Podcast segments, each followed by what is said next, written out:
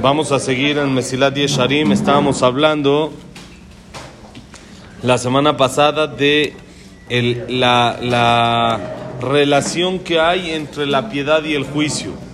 Que no puede ser el mundo manejado únicamente con juicio, sino se tiene que meter piedad, porque si no hay piedad, el mundo se acaba. Y dijimos, ¿se acuerdan?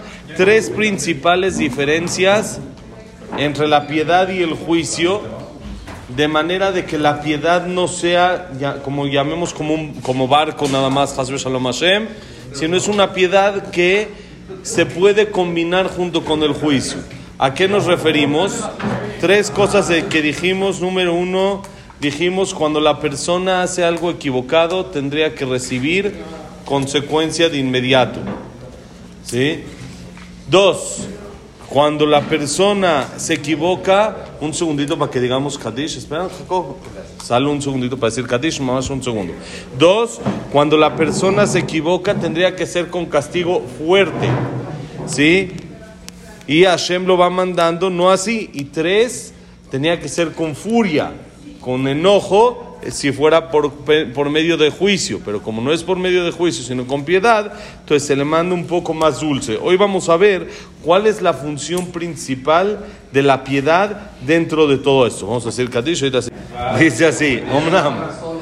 מידת הרחמים היא הנותנת הפך על שלושה דברים שזכרנו, דהיינו שיותן זמן לחוטא ולא ייכחד מן הארץ מיד כשחטא, ושהעונש עצמו לא יהיה עד לקלה, ושהתשובה תינתן לחוטאים בחסד גמור שתחשב עקירת הרצון כעקירת המעשה. Dice, la función de la misericordia, de la piedad en este mundo, es lo que provoca lo contrario de las tres cosas que mencionamos que hacen el juicio. ¿Qué quiere decir? Número uno, se le da a la persona que se equivocó, al pecador, se le da tiempo para que no sea castigado de inmediato cuando peca. Dos, el castigo no es hasta fondo, no es hasta destruir o hasta acabar, sino es con piedad. Y tres, existe, que es lo más grande que dijimos, que es algo inédito, algo fuera de cualquier juicio, lo que es la teshuvah, el arrepentimiento. Se le da chance a la persona de arrepentirse y decir me equivoqué. Y miren, que, miren la, la frase, akirata razón que akirata mase. El arrancar la voluntad, quiere decir el cambiar mi forma de pensar, mi intención y lo que hice, se considera como cambiar también mi acto. Como dijimos, cuando una persona está en un juicio y dice que mató, entonces, pero dice que está arrepentido, entonces lo van a meter a la cárcel sin dudas y sin preguntar. Pero estoy arrepentidísimo. Sí, pero lo, eso lo hubieras pensado antes de hacer lo que hiciste. Ahorita que ya lo hiciste, demasiado tarde, ya no funciona. La teshuvah no es así. La teshuvah arranca el acto cuando yo arranco mi voluntad. Cuando yo cambio, le doy una vuelta a mi voluntad y a la, la, la, intención de las cosas que hice, yo cambio eso, entonces es como si no hubiera hecho ese acto, no es como que si me cierran un ojo de ese acto, me lo borran por completo, como que si no existiera por, comple por completo lo que hice, dice, de Ainu, Shebeyot Ashav Makiret Geto, Umodebo, Mitmonen al Rato, Beshavu Mitjaret Alav Harata Gemura de Mikara, Kajarata Aneder Mamash, שהוא מתנחם לגמרי והיה חפץ משתוקק שמעולם לא היה נעשה הדבר ההוא מצטער בליבו צער חזק על שכבר נעשה הדבר ועוזב אותו לאהבה ובורח ממנו, הנה עקירת הדבר מרצונו ייחשב לו כעקירת הנדר ומתכפר לו. ¿Qué quiere decir?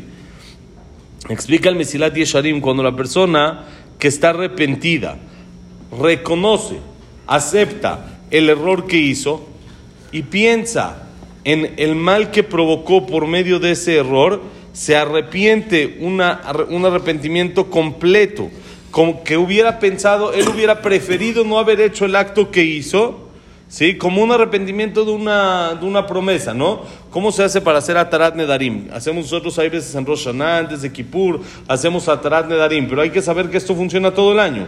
Cuando una persona promete algo y no lo puede cumplir, debe ir con un jajam para que le haga tarat nedarim.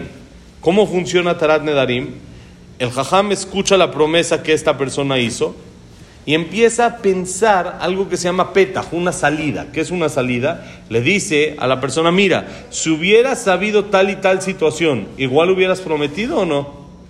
Entonces la persona piensa y dice, no, si yo hubiera sabido esa situación, entonces no hubiera prometido. Entonces eso provoca que se arranque la promesa de, principio. Es como si nunca la prometió, porque al ser que esa situación que él no hubiera prometido, si hubiera sabido, ya se dio, ya está esa situación, entonces arranca la promesa desde un principio. Lo mismo hace con la teshuvah. Cuando la persona se arrepiente en su corazón, le duele, tiene un arrepentimiento, un dolor fuerte de lo que ya hizo, y decide no volverlo a hacer, sino alejarse por completo de este error, entonces eso se considera akirata davar mirsono, arrancar el asunto de su voluntad de lo que hizo y se considera como si nunca hubiera habido una promesa, como que si nunca lo hubiera hecho ese acto y se le perdona. Esto es algo que es una bondad increíble de Hashem algo fuera de serie. Dice, Beuma Sheamara Katuv, Besar Aboneja Bajatatja, Tejupar, Sheavon Sar Mamash Mametziut Benekar. במה שעכשיו מצטער ומתנחם על מה שהיה למפרע.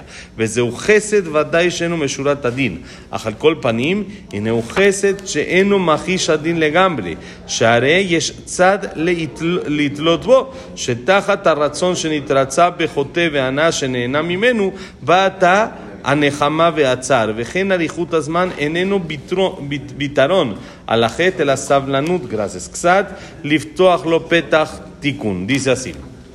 Dice el Mesilat Yesharim, es lo que está escrito en el Pasuk, en el libro de Yeshayá.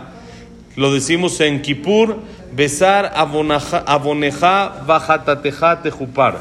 Se va a apartar, se va a quitar tu pecado y tus errores van a ser perdonados. ¿Qué quiere decir?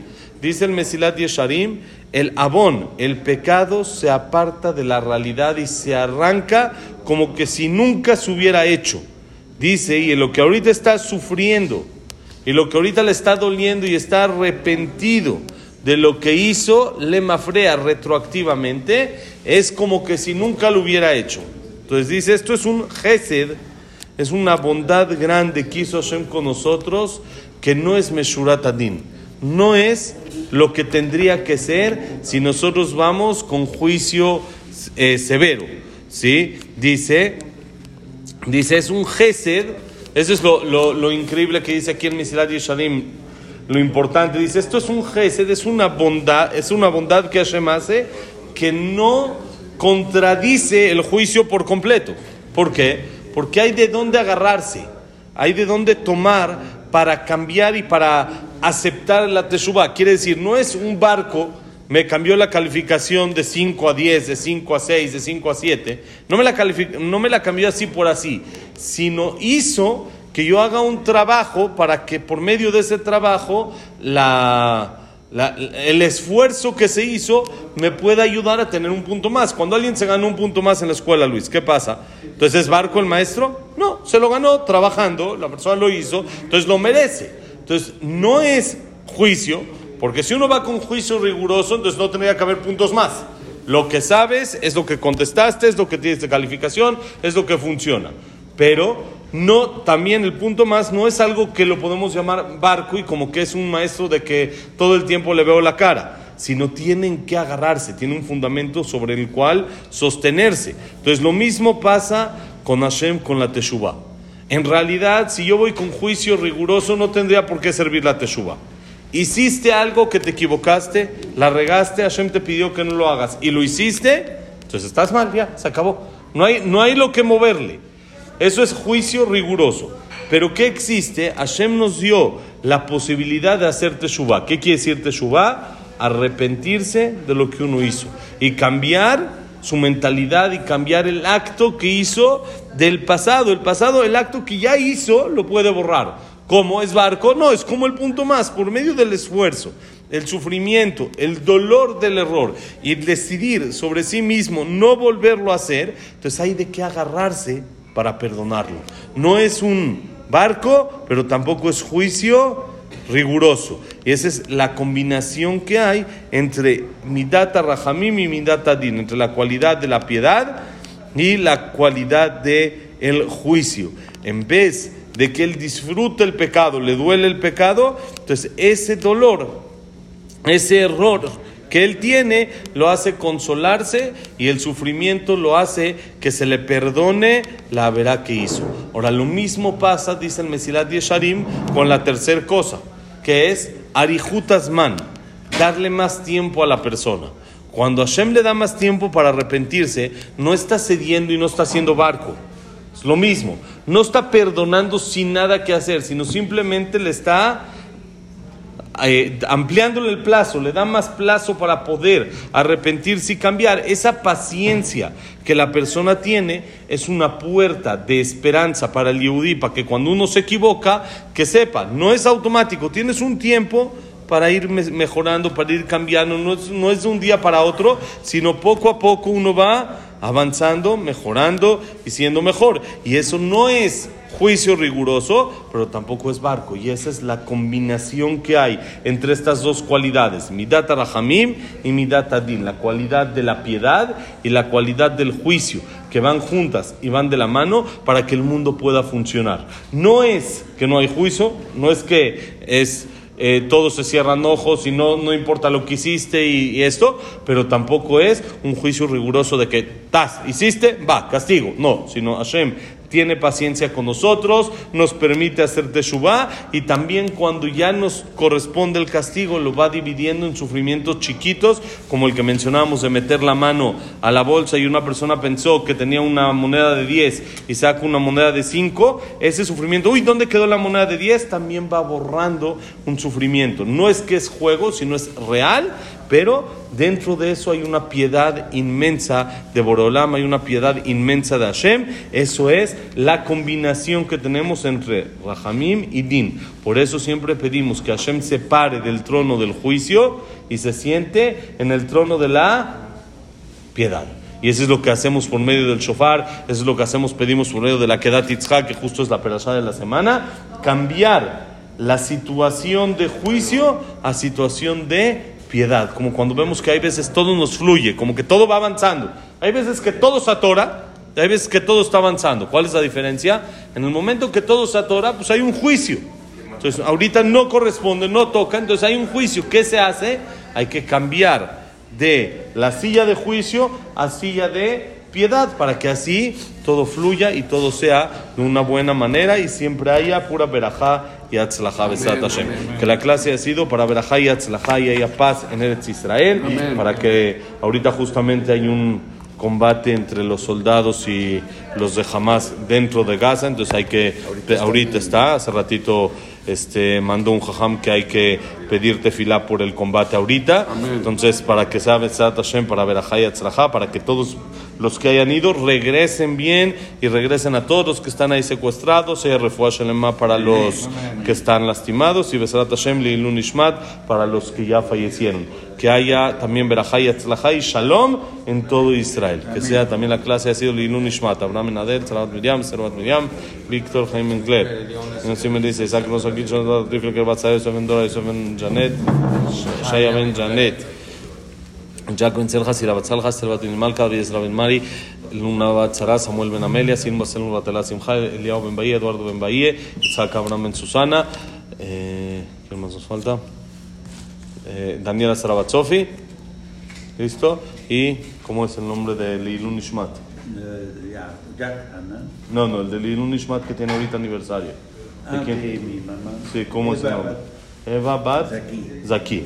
Y para Refuah Shelema, es Moshe Rosa José Ben Rachel, Refuah Shema, Jack Ben Eva, Víctor Ben Eva. Shema, ¿para alguien más? Elías Romanelli, Esther Batnelli. Listo. Y para todo Israel. Todo lo bueno. Bonito día. Gracias, amén.